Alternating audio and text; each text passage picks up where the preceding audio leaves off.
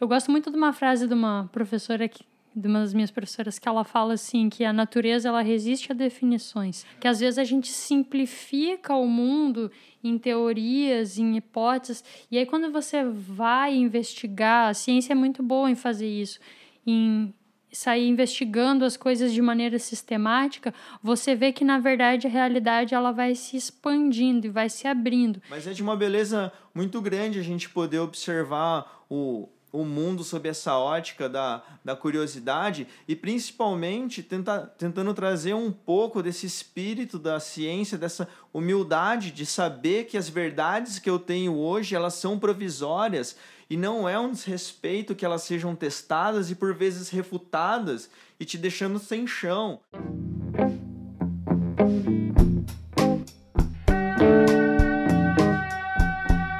Seres de todos os reinos, esse é o Coemergência, o podcast mais limpo e cheiroso de toda a podosfera.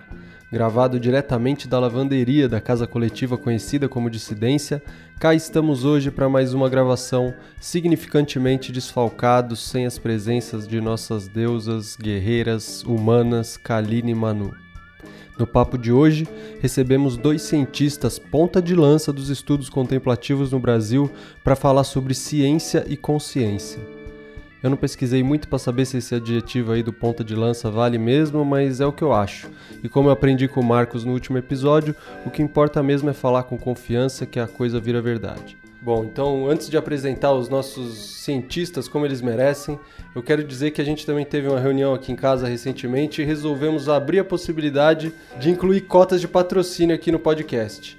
Então, se você tem aí uma empresa na área dos produtos de limpeza, produtos ecológicos de repente, para poder fotografar os seus produtos aqui durante as nossas gravações. E... Mas não precisa ser empresa de produto de limpeza, não. Se tiver uma empresa tiver interessada em patrocinar o podcast, estamos aí, estamos abertos, vamos conversar. Aí, Vânia, anunciar essas almofadas aí, ó. O pessoal aí do curso das emoções. Alô, Taquetina! Alô, revista Bodhisattva. Os aplicativos aí, o Lojongzinho. Red Space. Alô, Red Space. Alô, Hospital Albert Alô, Beija-Flor de Nilópolis. Só mais um rápido merchan antes de partir pro papo.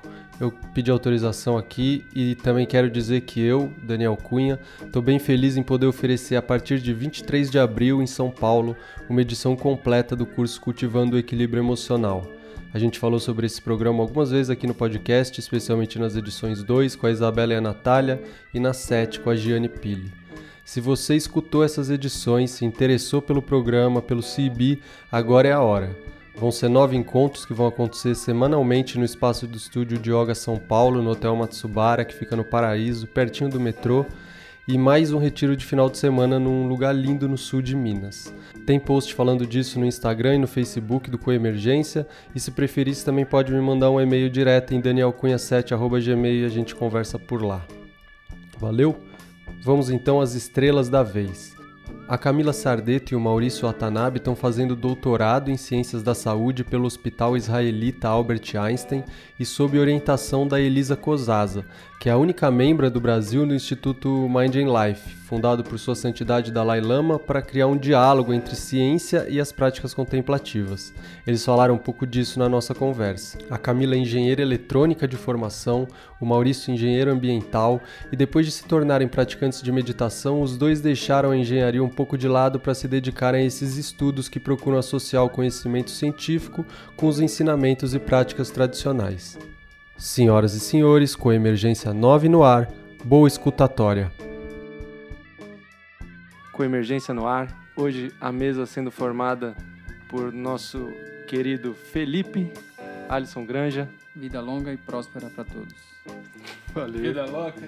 Marcos Teles, o nosso último entrevistado, voltou, tá aqui toda hora. Eu moro aqui, né, inclusive. Bom dia, galera. Ana Boeiro, muito bem-vinda de novo. E a Ana Boeiro já é parte do time, só tá faltando um nome no site, né? Que vai acontecer essa semana. Valeu, Dani. Oi, pessoal. Bom dia. Eu sou Daniel Cunha. Hoje recebemos queridos amigos novamente em nossos estúdios, nossos úmidos estúdios. Camila Sardeto, Maurício Watanabe, dois neurocientistas. A gente está subindo o nível aqui a cada, a cada programa. Sejam muito bem-vindos à nossa lavanderia. Bom dia, pessoal, tudo bom? Bom dia, pessoal. Bom dia. Bom dia. K e Mal, a gente chamou vocês para falar sobre ciência e sobre consciência, né? Há algumas semanas vocês vieram aqui em casa para a gente conversar sobre exatamente esses temas, ciência e consciência, um curso que vocês começaram a desenvolver. E aí a gente queria começar por aí, assim, da onde que surgiu a motivação de vocês de fazer esse curso? O que é que vocês, é, o que, que levou vocês a querer compartilhar esse tipo de informação com as pessoas? Por que, que vocês acham que as pessoas estavam precisando disso também? Vocês quiser, quiserem falar um pouco dessa motivação inicial de vocês para a gente abrir o papo. Eu acho que esse é um tema que ele engloba duas da, das nossas paixões, assim, né? Eu e a Ká, a gente se conheceu já no nosso... Enquanto a gente estava fazendo um, um mestrado em, em neuroengenharia. E aí foi uma coisa muito engraçada, assim, que dentro desse ambiente acadêmico, a gente acabou, logo nos primeiros dias, se encontrando fora do, do ambiente acadêmico dentro de um, de um centro budista, né? Então, isso acabou estreitando muitos laços, né?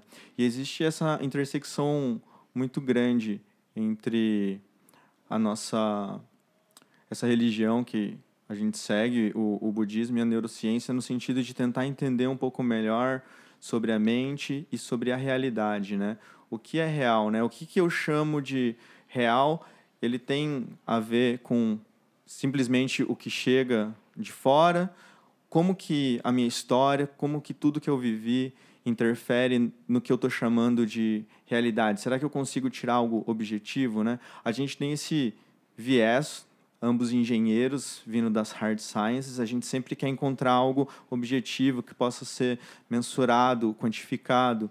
E aí quando a gente começa a se debruçar um pouco mais sobre o assunto, a gente começa a perceber muitas nuances envolvidas e sempre a gente acaba escutando pessoas vindo perguntar para a gente: ah, você, eu vi, eu li uma reportagem que falava isso, o que, que você acha? É verdade? É mentira? Sempre tem minhas tias queridas do coração que vêm me perguntar sobre o último congresso de saúde quântica e eu fico meio constrangido de falar o que, que eu acho sobre isso. Então a gente queria, de alguma maneira, levar para mais pessoas, né? Partilhar um pouco desse conhecimento que a gente vem adquirindo no, nos últimos anos e ajudar as pessoas, talvez, a conseguir ler reportagens com um pouco mais de crítica, talvez perceber algumas nuances na, na maneira com que a narrativa tem sido construída, né? como o próprio Marcos estava falando no, no último podcast, né? Às vezes a gente está falando uma coisa verdadeira, só que a maneira com que eu construo a narrativa pode induzir algumas pessoas ao erro, né? Então a gente acha muito importante que vivendo esse momento histórico, não só no nosso país, como no mundo, né, de uma, de um grande, de uma grande batalha anti-ciência. Né? Tem pessoas acreditando que a Terra é plana, tem pessoas deixando de vacinar os filhos. Né? E, por outro lado, tem pessoas que estão querendo justificar muitas das suas crenças a partir da ciência, mas usando a ciência a partir de uma extrapolação que não deve ser feita, né? E a gente acredita que ambos aspectos, né? Tanto eu negar a ciência quanto eu usar ela de maneira deturpada é muito perigoso para nossa sociedade, né? Para a ciência como um todo, né? A gente tem avançado em, em, diversas coisas, a gente tem aumentado a nossa expectativa de vida, a gente tem conseguido combater muitas doenças que, que não tinham antes, e muitos avanços são gerados pela ciência, né? Mas também a ciência nunca pode ser vista como simplesmente. Não, ela não deve ser dogmática. Né? A ciência é, é construída por diversas verdades temporárias que estão sendo submetidas ao teste da, da hipótese o tempo inteiro, né? Então a gente sempre pode mudar, né? A ciência tem essa humildade intrínseca dentro dela, né? Algo que a própria teoria da evolução, se a gente pegar, né? Darwin propôs alguma coisa que o core estava completamente correto, mas tinha alguns detalhes que as pessoas foram descobrindo. Não se sabia da existência de genes na época de Darwin, e aí foram adaptando algumas coisas e incrementando. E hoje se tem a, a síntese moderna, que engloba muito do que foi dito junto com os novos avanços, né? E aí a gente acha importante tentar espalhar um pouco disso, desse senso crítico, de poder observar o que os cientistas estão falando com um pouco de cautela. É, e eu acho também que a gente tem esse interesse muito grande. Eu, eu tinha esse interesse de estudar neurociência, mas eu também sempre carreguei comigo, acho que o Maurício compartilha isso, da gente buscar um pouco de autoconhecimento também. E quando a gente começa a estudar essa parte da mente, a gente começa a entrar num pedaço onde o método científico ele se torna um pouco mais difícil de, de aplicar, porque a gente começa a lidar com o subjetivo, né? E eu já sou praticante de meditação há alguns anos e uma das coisas que me marcou quando eu comecei foi que disseram para mim, né, tipo, não acredite em nada do que eu tô falando, vá e investigue. Então eu sempre fiquei muito intrigada, assim, eu e o Maurício a gente teve uma jornada parecida, já que a gente começou na ciência, no estudo da neurociência juntos, ao mesmo tempo que a gente também começou a meditação na, na mesma época. Então a gente começou a observar várias dessas coisas que você tinha sobre relatos da experiência de meditação e do aprofundamento da, do autoconhecimento. E a gente começou a se questionar também um pouco o quanto que a ciência conseguia trazer de informação para sustentar esse tipo de. É, de aprimorar esse tipo de conhecimento. E a gente começou a ver que acho que foi uma das coisas que a gente teve bastante interesse em estudar essa parte da consciência, que existem muitas coisas que às vezes a gente acredita que são reais, que elas são existe uma expectativa muito alta no que a ciência pode nos entregar versus de, o que de fato foi apresentado, né? E muitos insights que você tem para evoluir a ciência, eles vêm da experiência direta. Então, a, a gente tem muito essa preocupação de tentar trazer um pouco da nossa experiência e, e, ver o quanto que isso pode nos ajudar a ter novos insights e a usar a ciência como uma ferramenta também de autoconhecimento, por que não, né? Vocês estão numa posição muito legal, assim, né? Cientistas que meditam também, cientistas que fazem uma investigação é, em terceira pessoa, que a gente chamaria, né? De, de, por exemplo, vocês trabalham, o Maurício trabalha com ressonância magnética funcional, é isso? Trabalha com os exames de imagem aí, os eletrodos que põe na cabeça. É uma pena que o podcast não pega expressão facial, né? Não, a gente já fez alguns trabalhos com ressonância magnética funcional, mas eu diria que eu acabo o meu doutorado mesmo eu estou trabalhando muito mais com sinais que a gente chama de periféricos né engraçado eu estou trabalhando dentro de um programa de neurociência mas eu estou estudando batimento cardíaco resposta da pele respiração uhum. A Cá ainda está mexendo com mais com o cérebro né é eu trabalho com processamento de eletroencefalografia e, mas assim, a gente, eu e o Maurício ali, a gente faz muita coisa. Que, no geral, a gente faz processamento de sinais. Então, o que chega de sinal, a gente acaba aprendendo como processar. Né?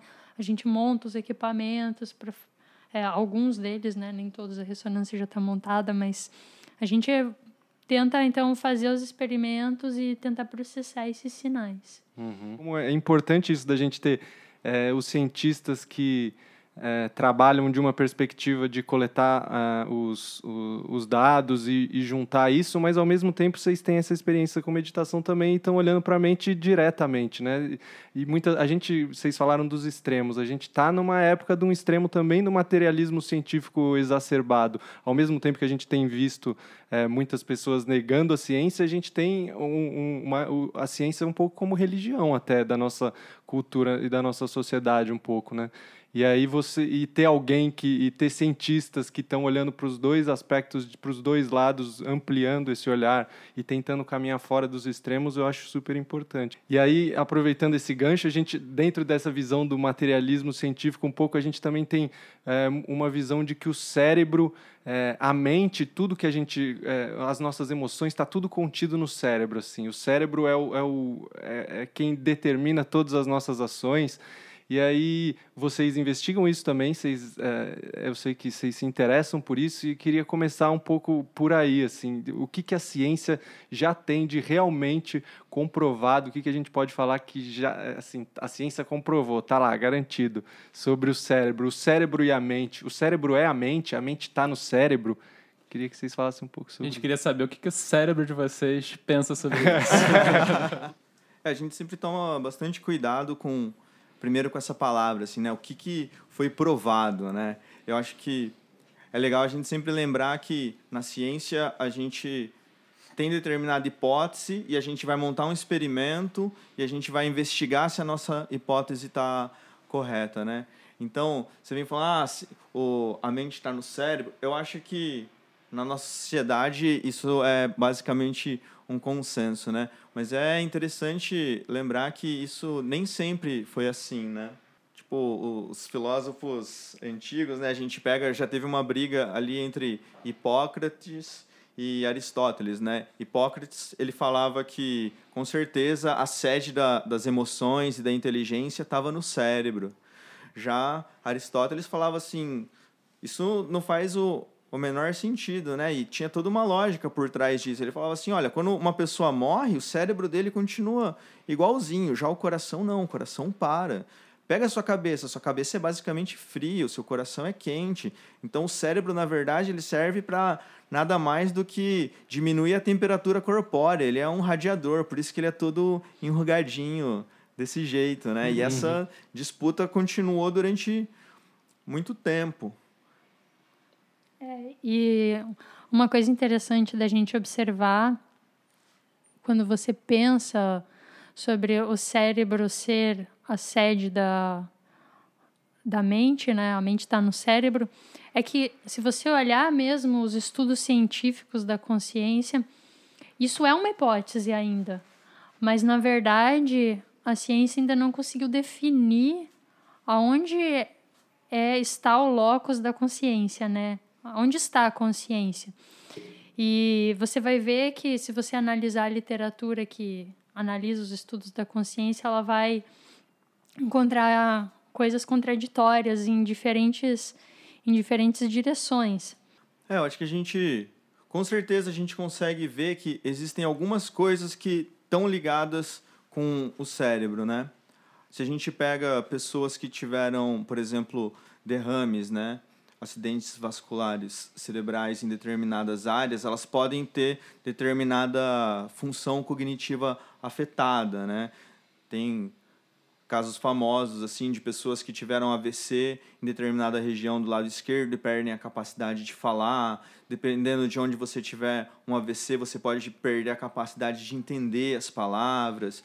Tem o, o caso famoso do HM que aconteceu no, no Canadá e ele tinha muita, muitos ataques epiléticos e aí resolveram retirar a parte do cérebro dele que era responsável por a fonte dessas, desses ataques epiléticos. E aí, depois que eles tiraram a parte do, do hipocampo, ele nunca mais foi capaz de gerar novas memórias, né? Então, a gente sabe que determinadas partes do nosso cérebro estão ligadas, parecem ter uma relação muito grande com, com determinadas atividades, né? Mas, por outro lado, a ciência já tem avançado e começado a fazer algumas, outra, algumas outras hipóteses, alguns outros testes, né? Por exemplo, tem essas técnicas novas de gerar animais geneticamente modificados, e aí teve um grupo que resolveu tentar entender qual era o, o papel da microbiota intestinal na maneira com que a gente lida com emoções. E aí eles criaram uma linhagem de ratos que eles chamam de germ-free, né? Eles eram criados num ambiente muito limpo e eles foram no decorrer da, da linhagem deles, eles foram, per, eles foram diminuindo a quantidade de, de bactérias que tinham nesses animais, né? Até que eles conseguiram uma linha, um grupo de animais completamente sem microbiota intestinal. E eles viram que a resposta desses animais a estímulos estressores era muito mais exacerbada do que do tipo selvagem, né? E, e aí você... Depois disso, eles ainda fizeram um teste. Bem, será que é isso mesmo que está acontecendo, né? Será que não é alguma outra coisa que a gente está interferindo? E aí eles pegaram e eles reintroduziram uma microbiota nesses animais. E aí eles refizeram os testes e os animais voltam a ter uma resposta mais próxima do que eram os animais selvagens, né?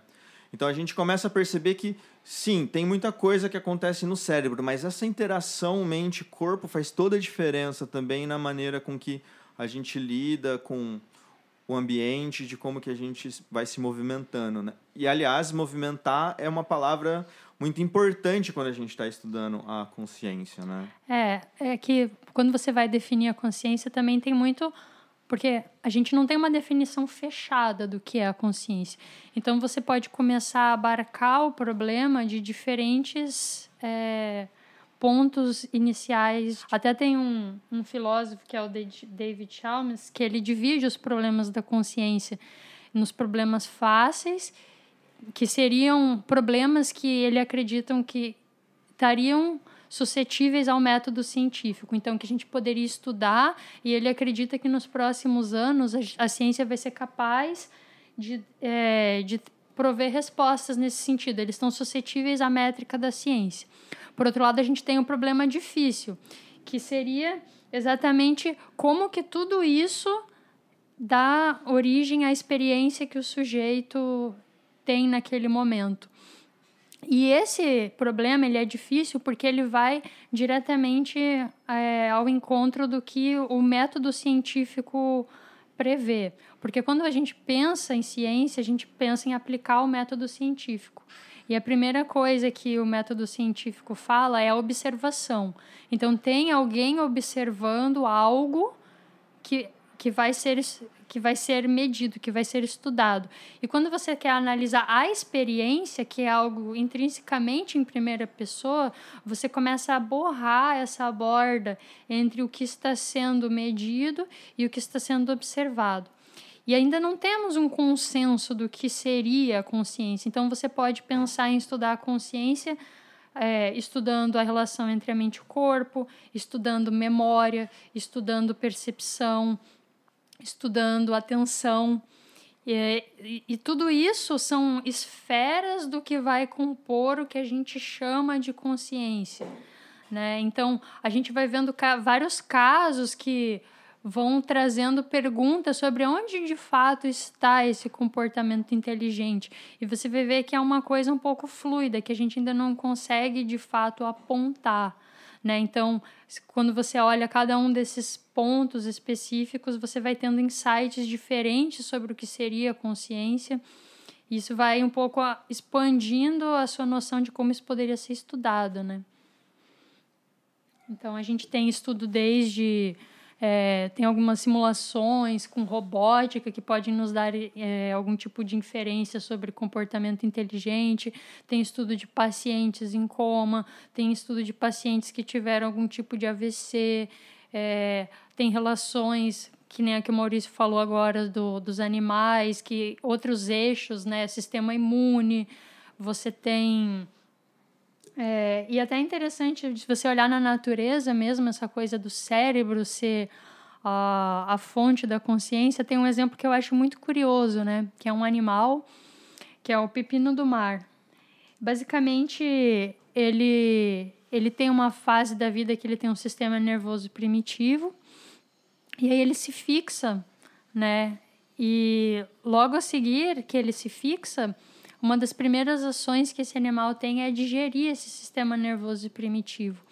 Então você começa a pensar assim, é claro que você pode sempre dizer, ah, mas esse sistema nervoso é muito primitivo, então ele não consegue dar origem à consciência. Mas por outro lado, você pode você pode também olhar esse problema segundo a perspectiva que alguma, alguns é, pesquisadores encaram, que que seria a ideia de que o sistema nervoso ele serve como uma mediação entre a parte sensório e a parte motora. Que, se você analisar organismos, por exemplo, unicelulares, eles não têm. Tá tudo, tudo essa parte, essa ligação sensório-motor, ela é feita dentro do próprio organismo. Quando você tem organismos multicelulares, você precisa ter uma forma de interação do sistema nervoso. E aí você tem esse animal que nos provoca porque ele digere no seu sistema nervoso. Então, você começa a ver que a própria natureza, ela não. É, isso não está tão fechado ainda. É uma, uma parte de muito estudo e muita discussão, inclusive na parte filosófica mesmo. Tomando aqui, por exemplo, esse caso da meditação que vocês citaram. É, parece existir na nossa cultura uma expectativa de que a ciência possa fornecer uma espécie de uma validação para as experiências em primeira pessoa, mas aí sim objetiva, séria, ah, de se realmente funciona ou não, né? E o jornalismo parece, de modo geral, reforçar isso um pouco mais. Assim, a ciência comprova que meditação aumenta a felicidade em 20%, sei lá, uma coisa assim. e é, é, é, legal que ainda tem uma métrica. Ainda, tem uma né? métrica. X% tá, ainda, 20% né? mais tipo... feliz, né? Tá certo o jornalismo. Tá certo. jornalismo. Informação aqui, olha aí.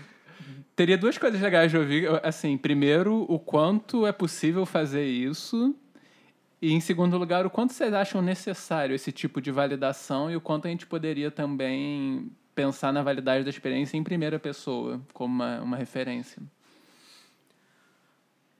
Eu acho que a gente pode começar. Por exemplo, eu, quando comecei a, a meditar, a estudar neurociência, eu comecei a falar assim: nossa, ultimamente o pessoal tem até feito estudos científicos tentando estudar mais o que é a meditação, como ela funciona no nosso cérebro. Daí eu e a Ká começamos a estudar um pouco mais e aí a gente chegou nos artigos super recentes, assim, tipo 66, 69. Né? Em 71 já tinha um cara publicando na Science falando sobre meditação, né? Nossa. Então, é, é engraçado, assim, que a gente foi para uma a gente teve no passado bastante estudos e qual que era a ideia deles? Eles queriam saber se a meditação é por acaso diferente de fazer um relaxamento. Será que a meditação é diferente de fazer uma auto-hipnose? E aí tinha gente que falava assim, não, esse pessoal fala que está meditando, mas na verdade eles estavam dormindo.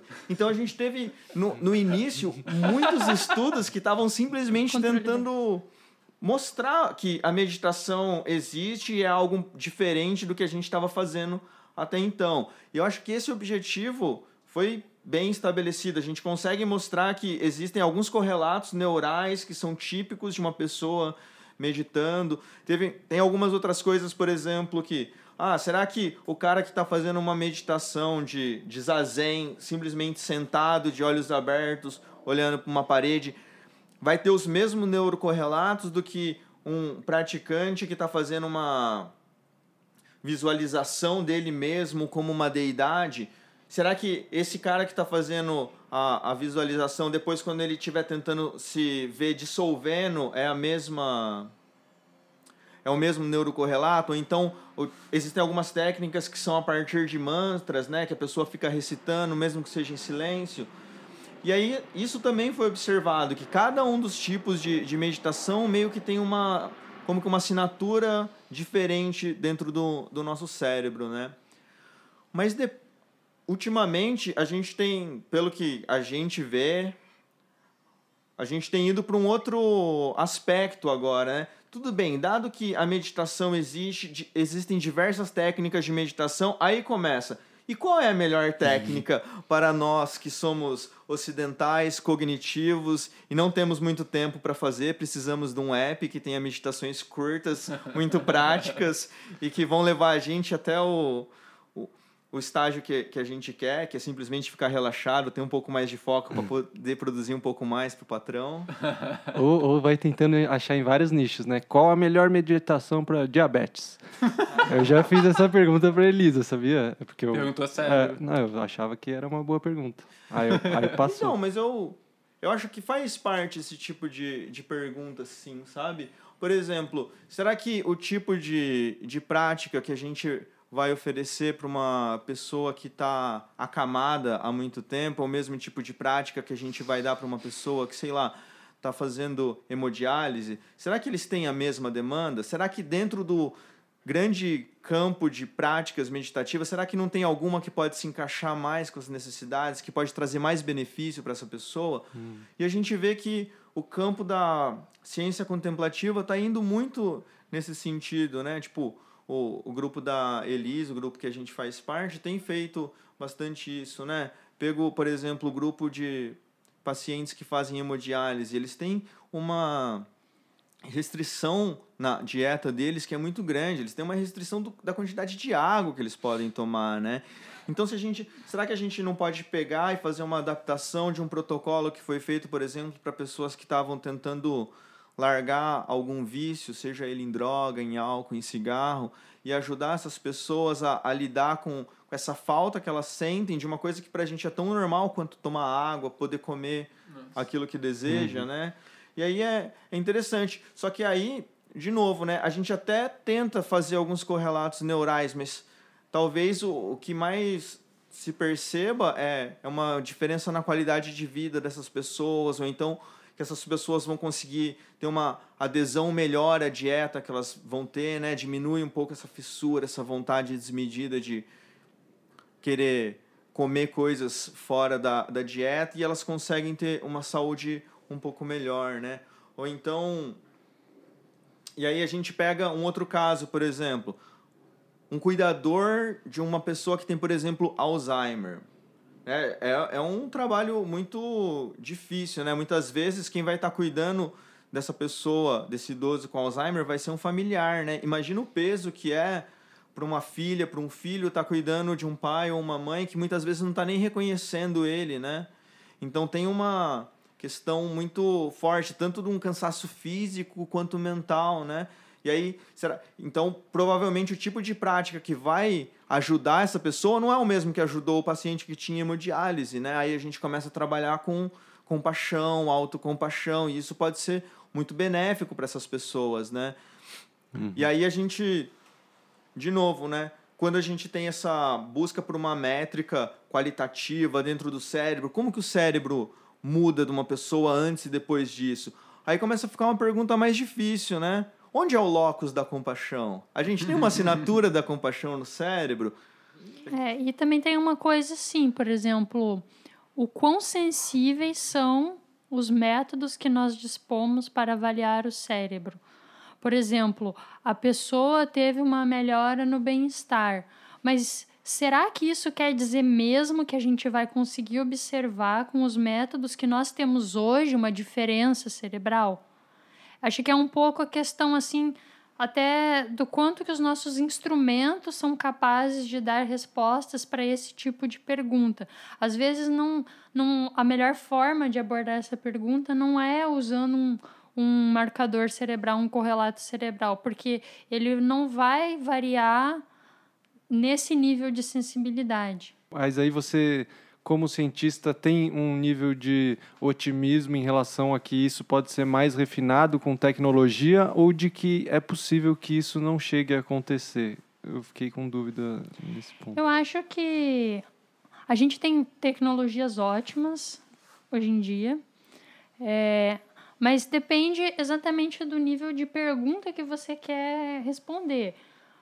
Porque não, não é só uma questão de tecnologia, às vezes é uma questão de aonde que essa mudança vai acontecer. Por exemplo, será que uma mudança de bem-estar vai se traduzir em uma mudança cerebral tal que, mesmo que com uma super tecnologia, eu vou conseguir medir?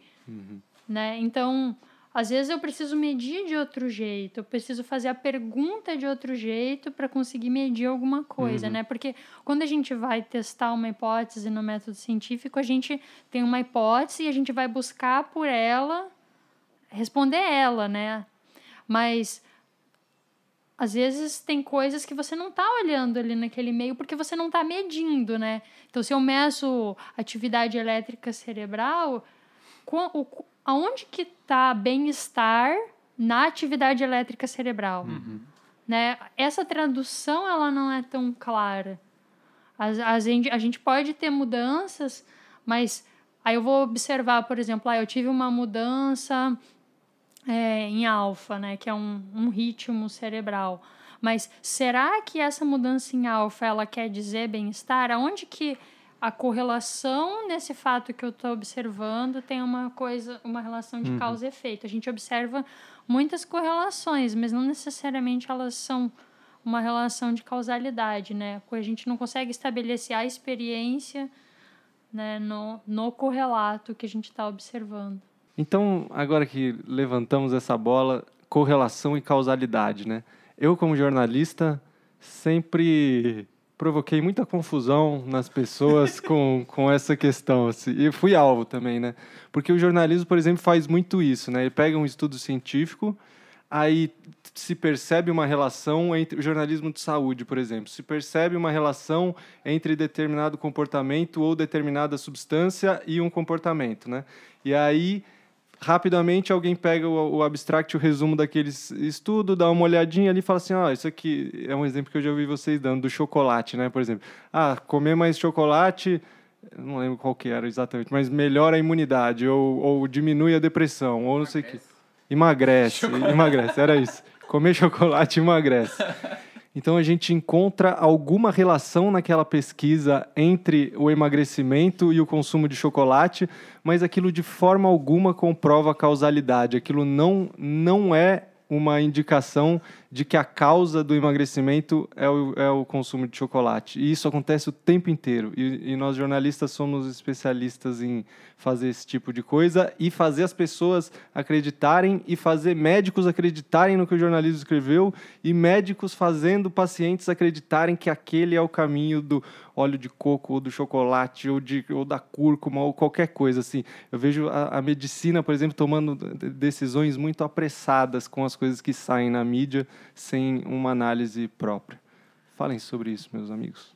É, esse caso do, do chocolate é um, é um clássico, né?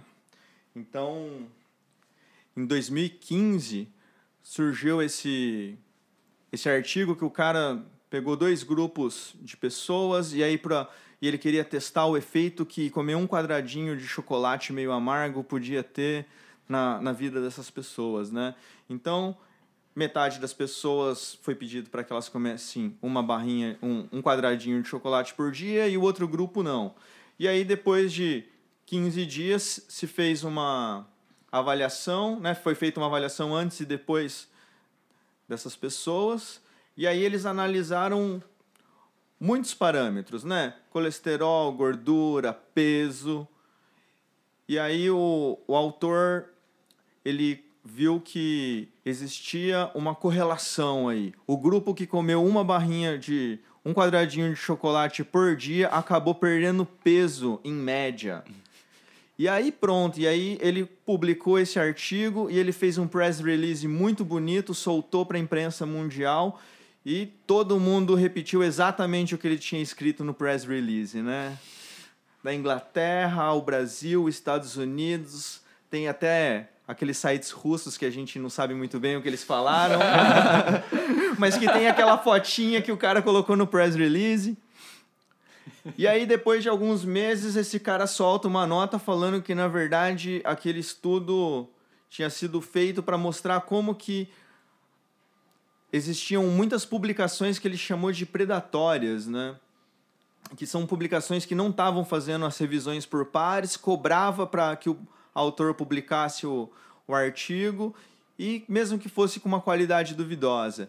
E o que, que esse cara fez? Ele fez o experimento real, ele separou os grupos e depois ele pediu ajuda para um amigo que manjava muito de estatística, trabalhava no mercado financeiro e o amigo dele falou assim: Olha, se a gente tirar um sujeito aqui desse, desse grupo aqui, ele é meio outlier. A gente tirando ele, dá uma diferença estatística entre esses dois grupos. Mas o que, que ele fez? Ele comparou muitas variáveis. E pode existir uma variação aleatória no, no, nosso peso, né? Se a gente se medir todos os dias, você vai vendo que existe uma uhum. certa flutuação ao redor do nosso uhum. peso.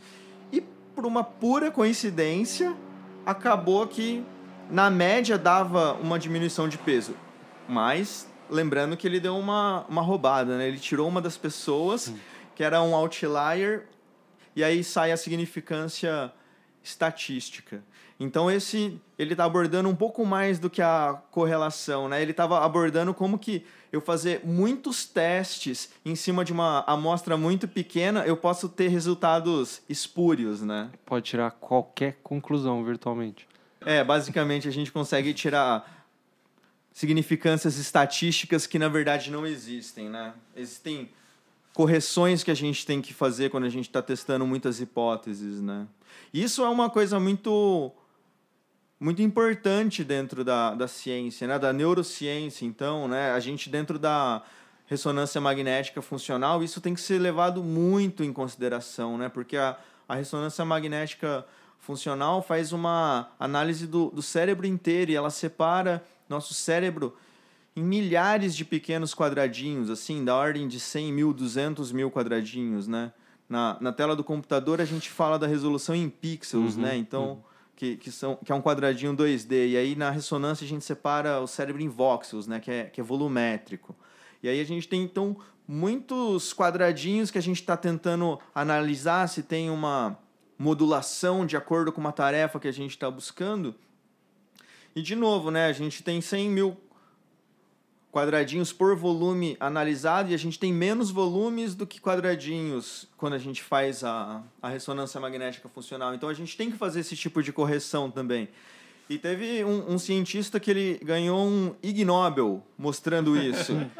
ele primeiro publicou um artigo falando que ele tinha mostrado um, um salmão modulando a atividade cerebral fora, do, fora da água e o salmão tinha conseguido fazer a tarefa que ele queria que ele fizesse e, e ele publicou numa revista boa até e algum tempo depois, alguns meses depois, ele falou assim: Então, pessoal, só esqueci de contar que aquele salmão estava morto.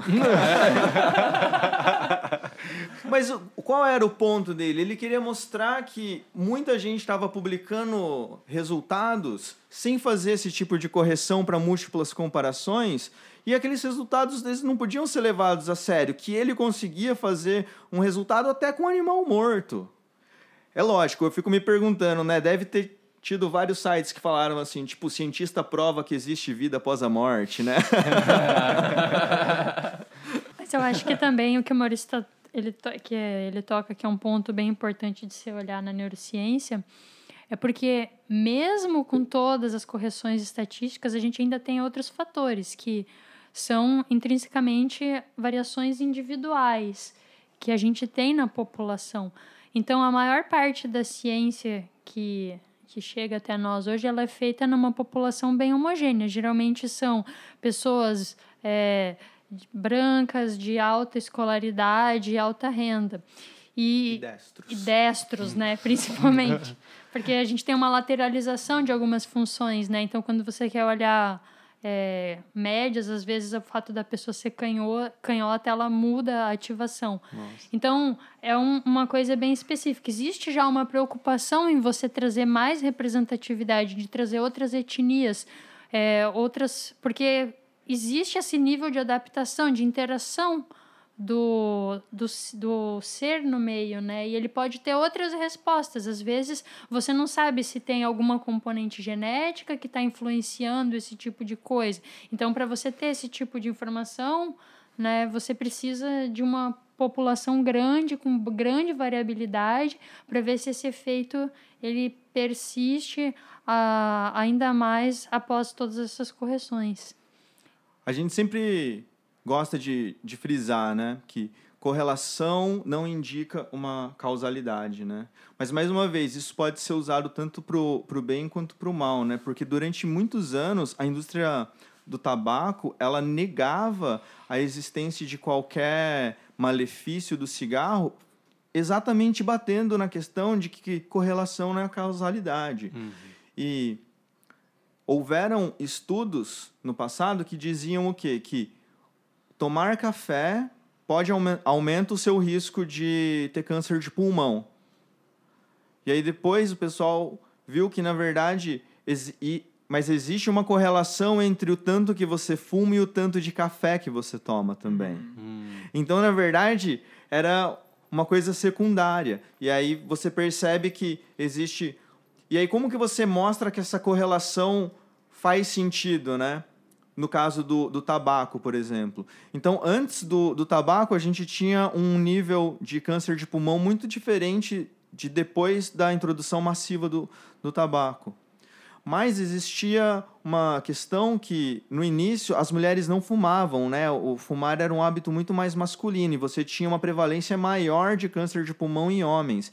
E a partir do momento que as mulheres passaram a fumar mais, houve um aumento também proporcional no número de casos de câncer de pulmão em mulheres. E aí você começa a mostrar que quando você varia essa determinada variável, né, que no caso era fumar, a proporção de casos de câncer de pulmão aumenta junto. Então você mostra que a correlação ela é persistente com a, a mudança dessa variável, né? Então você mostra que pode sim existir algum tipo de causalidade nisso. Então, só para deixar uhum, claro uhum. também que não significa que a gente não vai ignorar tudo, porque e é inclusive o que os céticos do clima ficam usando muito também, uhum, né? Uhum. É o que eles mais falam. Não, a gente está falando de um monte de correlação. A gente pode, pode ser que, na verdade, o aumento de temperatura faça o CO2 sair dos oceanos. E aí a gente está trabalhando numa escala de tempo que a gente não consegue ver o que, que vem antes e o que, que vem depois. Uhum,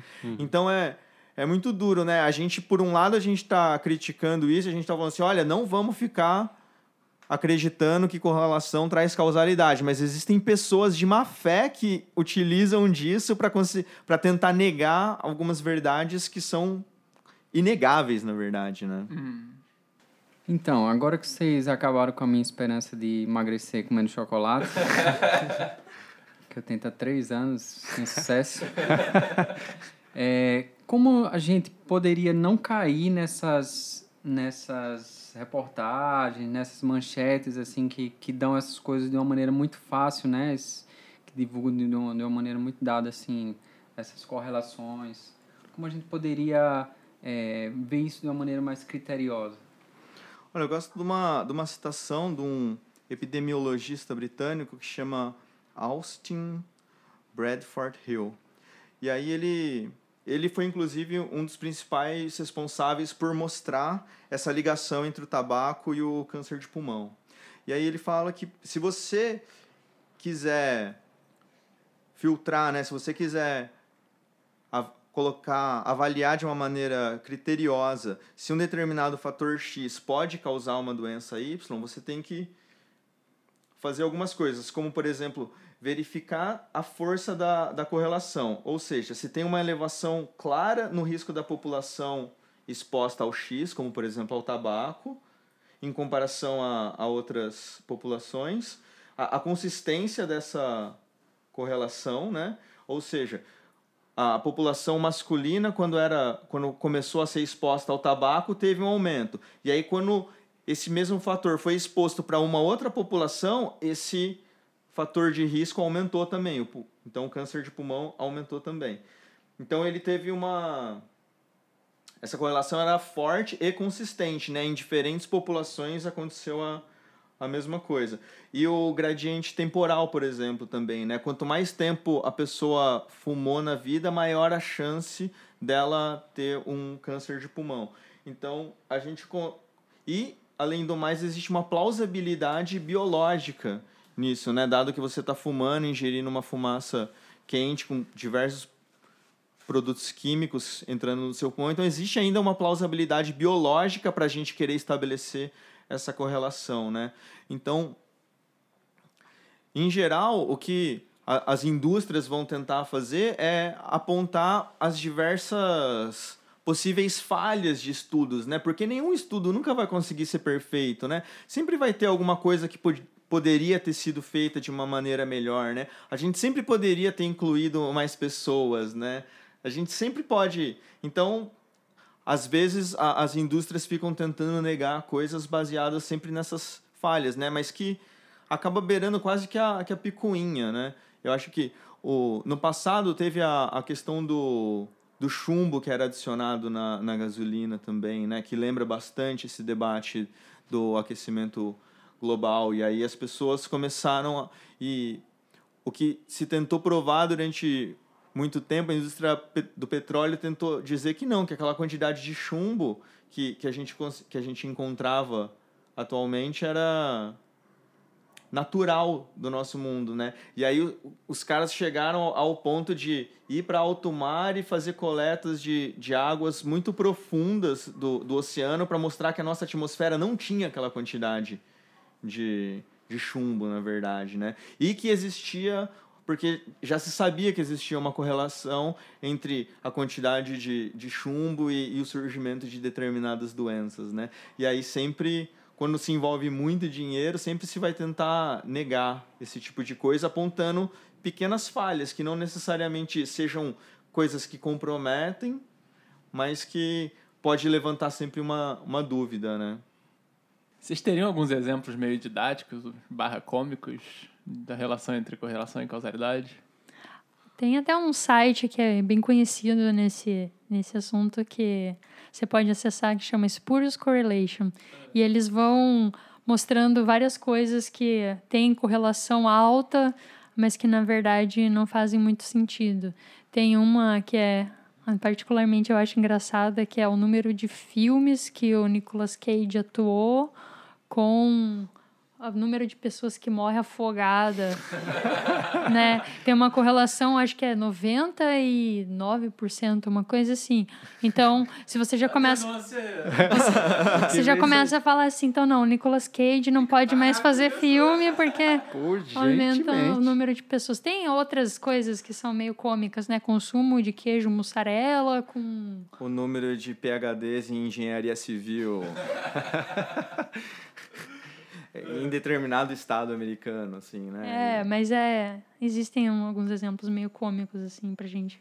Mas isso seria um, é um estudo que foi feito realmente? Ou essa é uma, é uma Não, o que esse cara se fez, ele encontrou? pegou um monte de, de dados que, que tinha disponível e aí ele foi comparando Aham. todos e, e pegou os que tinha correlação mais alta e ele colocou os mais engraçados. assim. Porque claramente é, é legal pra, pra gente ficar atento a isso, né? Não é porque tem correlação que Uhum. vai ter uma É causalidade. que quando é uma coisa bem esdrúxula, assim, isso fica bem claro pra gente, né? né? o- uma vez eu vi o, o número de carros japoneses vendidos versus o número de pessoas que se suicida jogando de carro de precipício, sabe?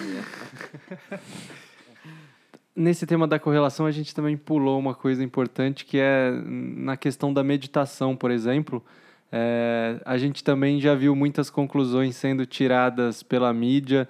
Inclusive, tem esse exemplo do, do Mathieu Ricard como sendo o homem mais feliz do mundo, que veio depois de estudos com eletrodos e tentando fazer relações com o cérebro. Queria que vocês falassem um pouco sobre a veracidade e a confiabilidade desse tipo de afirmação.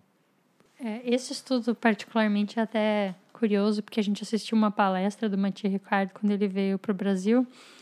E ele falou assim: vocês podem procurar num artigo que não tem nada falando sobre felicidade nesse artigo, né? O que eles mostram é um aumento é, de uma, uma de uma, algumas ondas específicas no cérebro dele de uma determinada frequência que eles não tinham observado antes em outros, em outros estudos.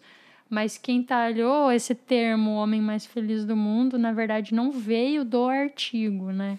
Ele veio a posteriori por, por um tabloide inglês e isso foi repetido e reproduzido na mídia.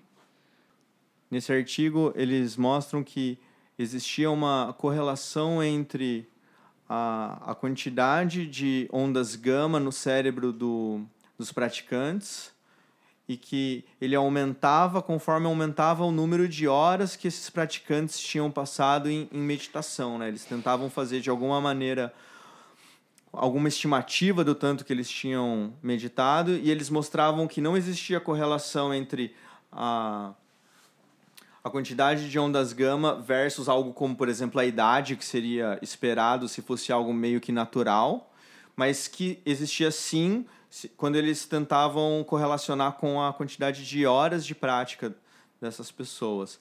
Mas aí o, o termo felicidade, a gente já leu esse artigo e aí a gente falou, será que a gente não perdeu algo? A gente já fez esse teste, a gente procurou por happiness, happy, joy, qualquer coisa que pudesse lembrar e realmente não tem. E eu achei muito interessante ter ouvido isso do próprio Mathieu Ricard, né? Dele falando né? Os pesquisadores não, não podem se deixar ser levados por essas coisas, né? E isso não saiu no nosso press release. Algum jornalista achou que podia rechear o press release com, com essa informação e todos os outros jornais preferiram copiar a reportagem desse cara do que acreditar no nosso press release, né? É legal vocês ouvirem diretamente do homem mais feliz do mundo. Né? Mas fica a dica então. Pro... Bom, eu defendendo aqui a classe do jornalista, a gente tem que fazer isso mesmo, vai continuar fazendo, inventando para as pessoas poderem clicar mais nas matérias que a gente fizer. a gente não vai mudar isso aí. A gente não vai mudar isso, mas você que está ouvindo, fique, fique ligeiro, fique esperto aí, não, não cai em qualquer afirmação que a gente ouvir que vai dar confusão. Dani, você tinha falado meio de passagem que vocês tendem a ler mais os resumos do que o, o paper inteiro. É, claro. Assim, não dá para generalizar assim, os jornalistas e tal, mas de modo geral, se a gente pegar uma matéria, não dá para ter certeza que o jornalista leu tudo. Total, não, não dá para ter nenhuma certeza. Ah, é, se for trabalhando em escala industrial, você trabalha num grande veículo e tem que estar tá produzindo várias matérias por dia, os jornalistas não estão dando a atenção que a gente. Bom, a gente está brincando aqui, é óbvio, né? Assim, se, se os jornalistas estão trabalhando nesse esquema e, e, eles não dão a atenção devida, a gente também não deve dar essa atenção devida para o que vem desse tipo de, de lógica de jornalismo, né? De, é, de hard news, de a gente tem que ter muito cuidado, assim, não que a gente precise negar tudo e jogar fora, mas a gente precisa olhar com, com calma. É, eu acho que também é um pouco é um pouco exagerado da nossa parte esperar também que um jornalista consiga entender tudo que está se passando em estudos de todas as áreas, uhum, né? Porque uhum. um jornalista que está fazendo divulgação científica, um dia ele está lendo sobre o último avanço na física, no outro dia ele está lendo alguma coisa que um antropólogo disse, um Isso. sociólogo, um neurocientista, uhum. de repente aparece uma nova invenção de alguma coisa de robótica. É impossível, né? A, a ciência foi se segmentando e, e são pequenos avanços em áreas tão tão herméticas, tão específicas, né? E aí também a gente eu, eu, eu, não, eu não simplesmente crucifico os jornalistas por não conseguirem avaliar de maneira crítica todos, todas as informações que chegam até eles, né? O problema é que a isso se junta a necessidade de aumentar a quantidade de cliques, né? uhum. né? E aí muitas vezes a gente vê uma manchete que você chega a dar um arrepio até, né? Porque tá falando coisas que claramente não podem ser verdades. E depois você lê a reportagem e a reportagem é séria. A reportagem não condiz com o título que foi colocado, né? Mas em épocas de Facebook, quantos aqui que clicam na matéria antes de compartilhá-la novamente e contar para sua tia, né? Então, é, vocês colocaram é, da importância que nesse estudo sobre consciência e tal que a gente vem é, verificando cada vez mais a importância do corpo também nesses processos, né? É, eu fiquei pensando, dentro de, dessa perspectiva da ciência, a gente, no senso comum, a gente ainda tem muito forte a sensação de uma espécie de um realismo ingênuo, que é tipo assim, que a gente fala que as coisas já estão meio que é, estão realmente fora, o mundo está realmente fora e a gente meio que é, através de um processo de, de representação, a gente pega aquilo que está os dados dos sentidos pega aquilo que está fora e, e, coloca dentro da mente, né? Ou a gente tem meio que um outro oposto, que é meio que um pensamento mágico, assim, de um certo idealismo de que ah, que você imaginar vai acontecer. Então, a, a, é como se a realidade ela é moldada pela nossa mente, completamente. Então, se eu imaginar, aquele exemplo estereotipado, eu imagino a Ferrari na minha garagem, e, e vai acontecer, um momento vai acontecer se eu fizer da forma correta. E como é que a neurociência vê essa, esse debate essa questão? É, do ponto de vista do estudo da consciência, a gente pode é, tentar dividir assim, tipo, em duas grandes é, correntes, né? A gente pode tentar dividir e pensar que a primeira que você falou seria uma coisa mais representacionista, né? Então, onde existe uma separação do sujeito, que sou eu, e do que, do que eu observo, que é o que está fora, que é o objeto. Então, na verdade, você interpreta que existe uma realidade que é única e que está fora, que independe da pessoa que está observando ela. E, e essa nesse nessa nesse paradigma, basicamente você tem o que? Então você tem é, uma enaltação do lado objetivo e você tenta eliminar o lado subjetivo, né? Então, basicamente, o papel do sistema nervoso nesse, nessa visão é essencialmente captar as informações desse meio que é real e dessa realidade. E a gente tem algumas evidências nesse sentido. Por exemplo, é, existem, existem algumas pesquisas que são defendidas principalmente por. Tem um, um paper bem interessante que, que é, foi feito por Francis Crick, que é um dos caras que ganhou o Nobel pelo DNA. Né? Ele estudou, não sei se as pessoas conhecem, mas ele estudou um pouco esse lado da consciência, né? E, e eles e tem uma área que chama claustro, que é uma área pequena que ela recebe informações de diferentes áreas e de, área visual, área motora, áreas associadas à audição, área frontal. E eles observaram que quando você dava um estímulo elétrico nessa, nessa região, um paciente ele perdia a consciência, né? Então, isso parece... É, além disso, eles mostraram que num, num, outro, num outro estudo, alguns neurônios que saíam num, num cérebro de rato, que saíam dessa região pequena do claustro e que se expandiam por todo o cérebro. Então, parece que você tem uma região que estaria recebendo informação de todo o cérebro e estaria, de alguma maneira, desencadeando o comportamento. Mas existem algumas críticas a esse tipo de abordagem, porque é uma região pequena, de difícil acesso, e se ela está recebendo informação de todo mundo, basicamente você estaria desligando, né? Estaria desligando o cérebro. Mas são evidências que apontam para uma visão de que existe uma realidade fora e um, um objeto dentro. Por outro, e um, um sujeito dentro. Por outro lado, você pode voltar àquela visão que é uma visão mais no sentido de enação, ou seja, que na verdade é, o sistema nervoso ele é um acoplamento entre o corpo, o ambiente e o processo cognitivo. E esse acoplamento ele vai sendo moldado por meio das experiências e das ações, e das ações que o indivíduo tem no meio. Então, segundo essa visão, é, os organismos agora eles são atores né, da, da, da sua presença e não só receptores dos estímulos que existem do ambiente, né? Então, nesse sentido, você dá muito mais autonomia para percepção do sujeito na maneira que ele constrói é, a realidade. E também existem evidências nesse sentido. É, mas essa coisa de imaginar uma Ferrari na minha garagem e ela aparecer vai ficar por conta do segredo. A gente não vai falar sobre isso. Esse tema da meditação e, e, e, os seus correlatos neurais, ele vem sendo muito mais estudado ultimamente, né? Vem ganhando muito mais espaço, inclusive com essa, como o Marcos falou, uma necessidade de se afirmar o valor da meditação por meio da ciência. E, e aí tem um instituto, esse Instituto Mind and Life, que foi criado pelo Dalai Lama e pelo Francisco Varela, que está bem bem empenhado nisso nos últimos anos e tem aberto bolsas de estudo e tudo e vocês dois vocês já tiveram a oportunidade de participar né desse é, de eventos do Mind and Life eu queria que vocês falassem um pouco sobre esse, esse cenário atual é, desses desses estudos ligados a é, estudos contemplativos assim e, e, um pouco da impressão de vocês sobre o que tem sido feito por aí. É, eu participei do Mind and Life na escola de verão no ano passado.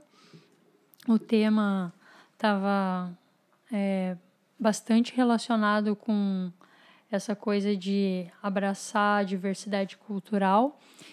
Então, tinham muitos estudos assim da parte de ciência contemplativa que estava trazendo é essa questão de você ter mais representatividade nos estudos, de você ter pessoas de outras etnias, de conseguir generalizar os resultados é, em outros, outros grupos. Além disso, eles têm agora uma coisa muito forte. É, essa, eles têm trazido muito, muita gente dessa parte de antropologia e nessa parte de estudos sociais mesmo, de ativismo social. Então, eles estão tentando, estão levando vários estudos, estão financiando vários estudos no, no sentido de é, expandir essa parte de de subjetividade mesmo no, na parte científica. É, eu tive a oportunidade de ir no ano passado para o simpósio de pesquisa contemplativa. Então, a cada dois anos, o Mind and Life organiza esse simpósio de cunho mais científico, né? E e junta cientistas então do, do mundo inteiro para apresentar os seus avanços dentro da área contemplativa. Mas eu também pude perceber isso que a Ká colocou, né, de que quando o Instituto Mind and Life foi formado, ele tinha um viés muito mais para neurociência, assim, né, mesmo porque um dos fundadores foi o Francisco Varela, que era um grande neurocientista. E agora, então, começam a, a chegar estudos a partir de um outro viés, que não necessariamente buscando por neurocorrelatos, né?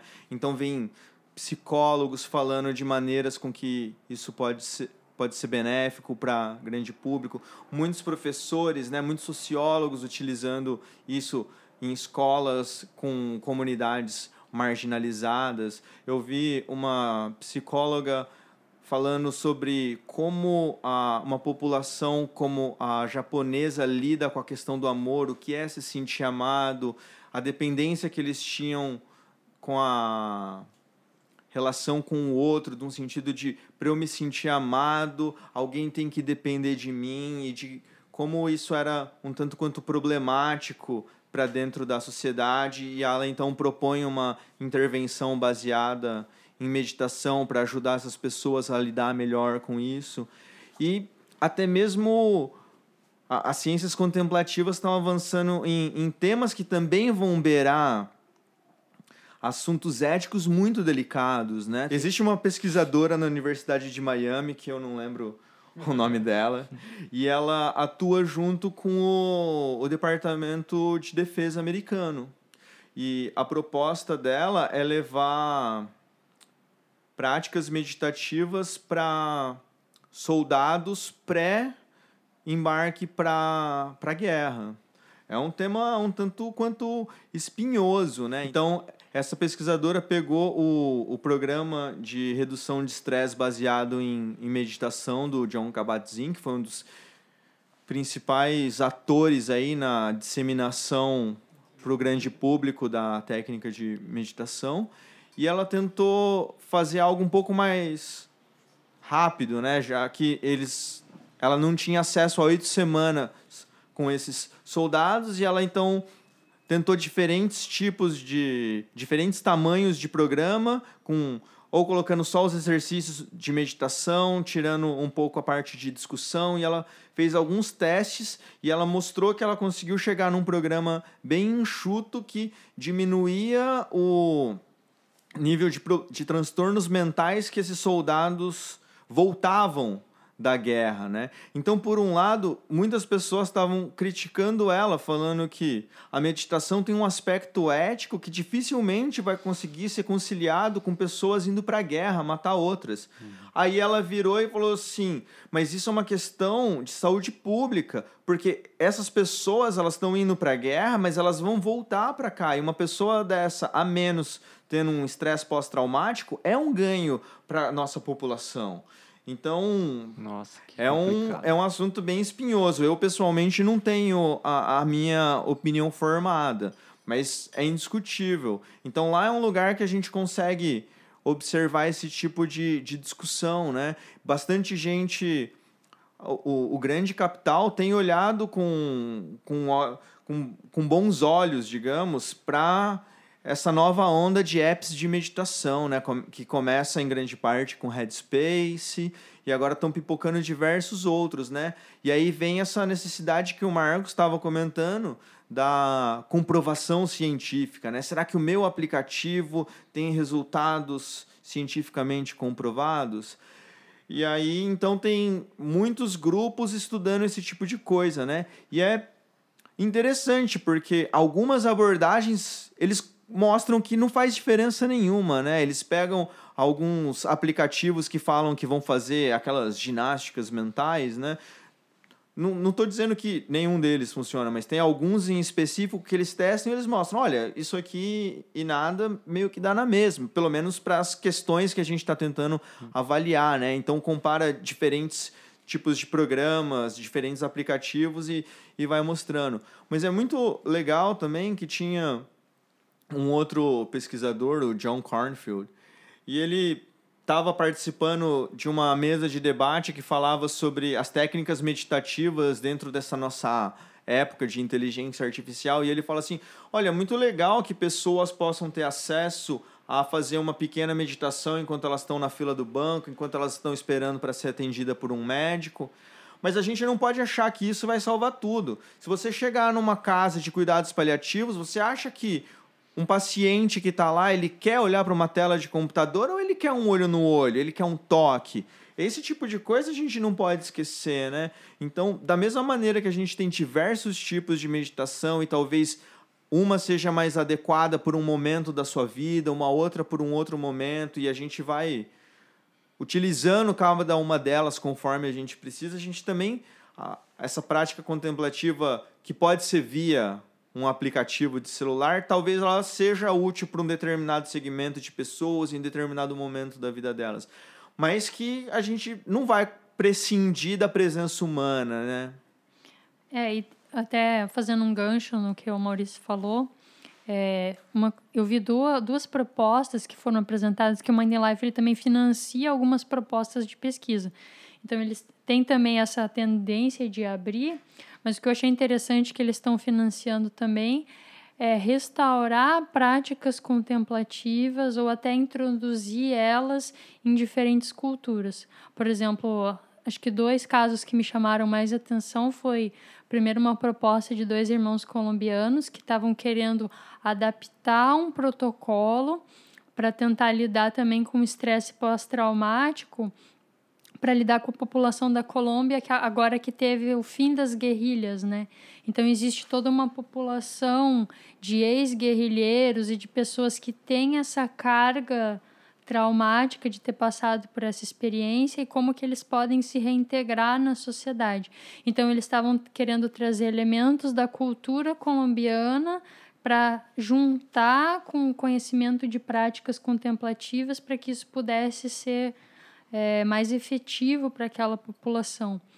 E um outro, um outro estudo também que eu achei bem legal, que é um pesquisador que recebeu dinheiro para estudar. é, ele estava estudando a população nativa norte-americana, né, que são aquele, aquela população indígena. Então, como que eles poderiam também, porque eles têm assim um- uma série de problemas emocionais por, por serem uma população um pouco mais marginalizadas, pelo que ele relatou, é, por algum tempo até eles tiveram uma experiência um pouco traumática, que eles foram usados como cobaias em, é, em alguns em estudos científicos que na época não foram é, não foram tão bons para eles, eles não sentiram eticamente que estavam sendo bem tratados, então eles têm uma repulsa muito grande a fazer exames e etc. Então é bem, eles têm essa, essa dificuldade. Então o que esse grupo estava tentando fazer é realmente entrar nessa comunidade e tentar fazer uma forma de resgate cultural, é, abordando práticas que podem ser consideradas contemplativas, tipo dança e outras coisas que são nativas desse grupo, para que eles tenham uma nova identidade, possam restaurar a sua própria cultura e, ao mesmo tempo, ter benefícios para a autoestima. E é legal que dentro disso que a Ká estava falando, o Mind and Life ele está se propondo então a ser um, um instituto de ciências contemplativas, né, de estudos de pesquisas contemplativas.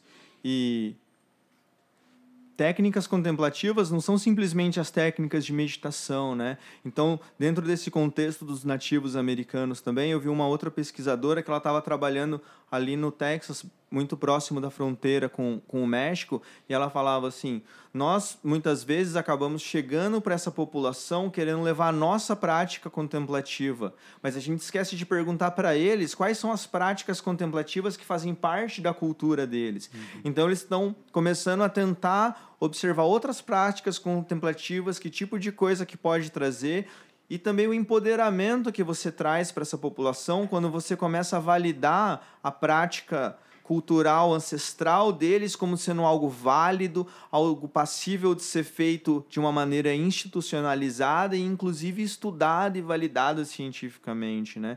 Então o Mind and Life ele tem aberto um pouco mais o, o leque e para a gente, do ponto de vista simplesmente da, da neurociência, às vezes a gente tem um certo estranhamento, mas eu acho que do ponto de vista da, da sociedade, eu acho que a gente está indo para um caminho muito benéfico. E eles têm abordado muito também agora a questão de como inserir essas questões dentro da, da educação, né? A gente tem algumas iniciativas que, que vêm do, da sua santidade Dalai Lama, da, da educação das emoções, é, educação secular ética, que está inclusive sendo traduzido para o português, está começando a ser aplicado em uma escola aqui no Brasil, em algumas escolas na, na América Latina. Então, de, o, uma grande preocupação da sua santidade é e como que a gente pega esse conhecimento todo que os cientistas estão construindo, que eles estão descobrindo, e como que a gente tira da torre de marfim da ciência e transforma isso em benefícios para a sociedade. Uhum. Então a gente percebe que o Mind and Life ele tem abraçado essa bandeira e ele está tentando fazer essa comunicação entre os cientistas e a sociedade, né? Eles se preocupam bastante em estabelecer esse networking, né? Mesmo no na escola de verão que a Camila foi, né? Tinha uma quantidade de pesquisadores, mas tinha uma quantidade de pessoas que eram ativistas, né? Como que se conversem, né? É, eles fizeram uma, uma representatividade, acho que foi a maior representatividade que eles já tiveram. Várias nacionalidades, é, pessoas, representação de pessoas transgêneros, é, to, todas, as, todas as formas de espectro de diversidade sexual, cultura, língua. Então foi bem interessante, assim, tinha uma coisa bem é, plural que enriqueceu bastante o debate nesse sentido, né? Que é Sim. bem diferente do que a gente está acostumado a ver em qualquer congresso ou, ou escola de verão, nesse sentido que a gente já tenha participado, né? Uhum. É, até porque né, quando a gente quer fazer estudos, assim, principalmente na neurociência, você busca um grupo para as primeiras análises, você busca restringir o número de variáveis que vão influenciar o seu estudo, né? Então, geralmente, o grupo ele é mais homogêneo. Então, agora eles já estão tentando expandir para outros leques, né? É bem legal. Vocês sabem dizer qual seria a definição do Mind and Life sobre ciência contemplativa? Não, na verdade, eu, eu vi bastante essa, essa discussão lá, né? Muitas pessoas tentando trazer uma, uma definição um pouco mais fechada do, do que deveria ser, mas eu não sei. Deixa eu posso procurar aqui. Acho que é melhor pegar do. É. Mas eles têm incluído, têm buscado assim, expandir além. Porque eu tenho, claro, esse viés budista, né? Já que foi criado por Sua Santidade uhum. e Francisco Varela, que era um. Né, tem, um, tem um pé no budismo e agora estão trazendo de outras tradições também, né? Então, quando eu participei, por exemplo, a gente tinha é, porque tem um corpo de cientistas que participa e tem um corpo especialista em práticas contemplativas. Esses dois grupos, eles conseguem se comunicar entre eles? É, é o, a gente ali assim você já está com um grupo de cientistas que está estudando essa área, né? Então as pessoas já estão bem receptivas a esse tipo de coisa.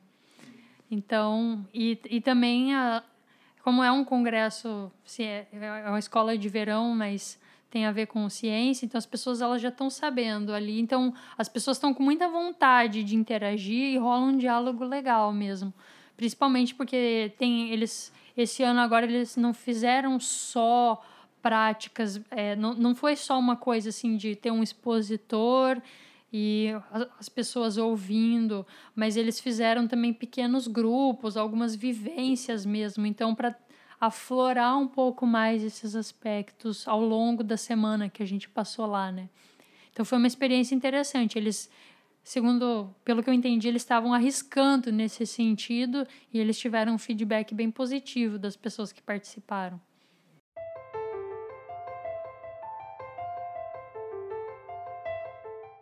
Eu queria fazer uma pergunta um pouco mais pessoal para vocês. Uh, eu lembro do Carl Sagan, num desses livros dele de divulgação científica, é, contando da experiência de conversar com um taxista, por exemplo, e dele se ver um pouco no papel de alguém que tem que quebrar expectativas de quem, de quem vai decepcionar um pouco as pessoas.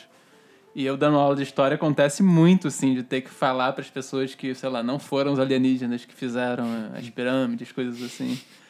Vocês se veem nesse papel às vezes e vocês acham, por outro lado, que é possível existir um encantamento do mundo, digamos assim, uh, vindo desse lugar um pouco mais rigoroso ou bem estabelecido da ciência?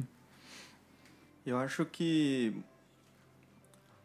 grande parte da, da nossa motivação, né, para ter vindo aqui algumas semanas atrás falar um pouco sobre ciência e, e consciência tem muito a ver com isso, né? De tentar ajudar as pessoas a, a quebrar um pouco de um, de um certo feitiço, né? De uma certa crença sobre o que seria uma, uma quase uma religião baseada na, na ciência, né? Mas que, por outro lado, para mim não é super motivador continuar estudando, né? Essa curiosidade vai nos levando adiante e a gente consegue vê que fazendo uma ciência séria, a gente consegue avançar no, no nosso conhecimento e consegue começar a ver uma beleza muito grande na, na nossa vida, na, na realidade. Né? Eu acho que parte do que eu gostaria de, de fazer é, é falar para as pessoas que às vezes a ciência pode parecer um pouco hermética, um pouco difícil, e ela tem suas,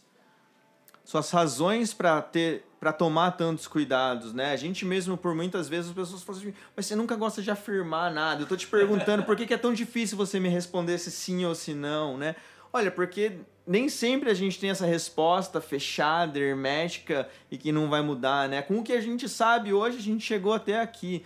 Mas é de uma beleza muito grande a gente poder observar o, o mundo sob essa ótica da, da curiosidade e principalmente tenta, tentando trazer um pouco desse espírito da ciência, dessa humildade de saber que as verdades que eu tenho hoje elas são provisórias e não é um desrespeito que elas sejam testadas e por vezes refutadas e te deixando sem chão. E aí a gente tem que criar uma outra hipótese que consiga abarcar todas essas visões diferentes que a gente recebe do, do exterior para tentar criar um, um modelo melhor do que o anterior e a gente vai continuar seguindo com esse monte de verdades provisórias, né? Mas isso, pelo menos para mim, deixa o mundo cada dia mais belo conforme eu vou estudando, assim. É, eu acho que eu compartilho essa visão com o Maurício. E para mim, particularmente, o que além de, dessa coisa de você descobrir é, esse encantamento. Eu gosto muito de uma frase de uma professora, que, de uma das minhas professoras, que ela fala assim, que a natureza ela resiste a definições. Vai muito com o que você estava falando também na, no seu último episódio, que às vezes a gente simplifica o mundo em teorias, em hipóteses, e aí quando você vai investigar, a ciência é muito boa em fazer isso, em sair investigando as coisas de maneira sistemática, você vê que na verdade a realidade ela vai se expandindo e vai se abrindo e vai te trazendo muitas formas de você é, evoluir pessoalmente para você lidar com a complexidade que é o mundo das coisas. Então, por exemplo, eu me encanto muito com essa parte do estudo da consciência porque eu acho que ela me faz ver a relação com várias coisas que eu tinha como dadas de maneira diferente. Por exemplo, se você começa a estudar a sua relação com o seu corpo, que é uma coisa que é dada, você começa a ver como a realidade ela pode se moldar dependendo do, do seu corpo. Como uma pessoa com um corpo diferente vê um mundo diferente. Como uma pessoa com uma doença enxerga o mundo. O que é real para ela, que às vezes não é real para você. Então você cria mais empatia com o outro. Você cria uma nova forma de se relacionar com o outro. A gente tem, por exemplo, um apego às nossas memórias. A gente conta muitas histórias, né? Ah, porque aconteceu isso na minha vida, eu era assim, assim, assado. E aí você vai estudar a memória, você vai vendo como a memória é uma coisa dinâmica, ou como ela vai sendo reescrita cada vez que ela é evocada, ou como ela pode ser refeita. Então, como nós podemos também o poder de mudar nossas histórias, né? Eu acho muito interessante você ir vendo como isso vai funcionando, as explicações científicas e o quanto isso vai me trazendo também é, entender o mundo das coisas faz com que eu me sinta evoluindo como pessoa. Né? Então, isso me encanta de ver a evolução da ciência como algo de mais clareza, porque tira o chão, mas quando você vê o seu chão caindo, você consegue ver as coisas de uma visão mais ampla, né? E isso, a extinção da ignorância é uma, uma coisa que para mim é uma forma de lucidez. Eu acho que é importante, não sei, uma das mensagens que eu gosto de passar para as pessoas é para que elas tentem encarar as coisas assim de uma maneira não tão simplificada, né? Se você quer entender as coisas, principalmente o arcabouço científico, você vai vendo que o mundo é mais complexo. Então, não percam assim a. Porque é uma coisa que eu, eu senti isso um tempo na minha vida, que é como se vai matando a sua curiosidade, você vai perdendo a vontade de entender, porque as coisas são ou são muito difíceis ou estão muito fora do seu meio, né? Então, eu acho que uma mensagem que eu tenho assim com a ciência é não perca a curiosidade e, e, e a paixão assim para entender como as coisas de fato funcionam, porque isso é não só conhecimento é, objetivo, mas também isso vai trazer evolução pessoal, né? Eu vejo a ciência também como uma forma de um, ela pode ser um caminho para a sua evolução. Muito lindo. Bom, gente. Depois dessa, eu, eu, eu vou me recolher a minha insignificância. Agora vocês entendem por que, que é difícil trabalhar com o Camilão. Não, agradecer vocês então, gente. Muito obrigado por vir. Acho que vai ajudar muitas pessoas a, a, a ganharem uh, essa curiosidade que vocês falaram no fim. É um pouco do que acho que a gente consegue despertar por esse tipo de conversa e que as pessoas se interessem por ir ganhando lucidez e clareza sobre as coisas. Obrigado, obrigado por virem. Acho que a gente poderia continuar essa, essa conversa mais para frente. Também tem muito assunto e, e, muito curso que vocês vão dar ainda. É, ainda não tem curso aberto de vocês, né? Para divulgar. Ainda não, mas em breve a gente Estaremos nas redes sociais, Instagram, Facebook, Twitter, Ô, louco. Headspace, sei lá. Ó. Headspace. em breve no Headspace. Dá pra ver que a gente não tem rede social, né? não faz ideia. Mas eu quero, eu queria agradecer a vocês pelo convite, por ter aberto esse espaço pra gente. Muito obrigada. É, muito obrigado pra gente poder falar um pouco isso, né? Eu acho que é um grande prazer para a gente poder tentar compartilhar um pouco dessa, dessas coisas que a gente vem descobrindo nesses últimos anos que a gente tem buscado tanto e, e esse olhar de, de curiosidade, né? Que, que a gente deve tentar manter aceso, né? Eu espero ter conseguido não matar a curiosidade das pessoas, né? espero que tenha aguçado um pouco, que eu acho que é essa curiosidade que é o que me ajuda a levantar da cama e continuar fazendo ciência, né? Porque se fosse pelo dinheiro, a gente não estaria aqui. Muito bom. Obrigado então, gente. Valeu, Obrigada. Obrigada, queridos. Valeu, dissidentes. E aí a gente se vê na daqui a alguns dias, 15 dias, quem sabe, depende aí do se a impermanência vai permitir ou não. É ou não é? Valeu, gente. Obrigado. Valeu.